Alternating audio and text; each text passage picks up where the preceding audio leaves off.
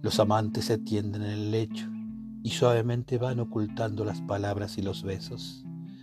Están desnudos como niños desvalidos y su sentido se concentra el mundo.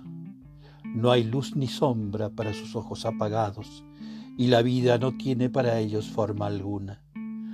La hermosa cabellera de la mujer puede ser una rosa extenuada o un río de aguas astutas.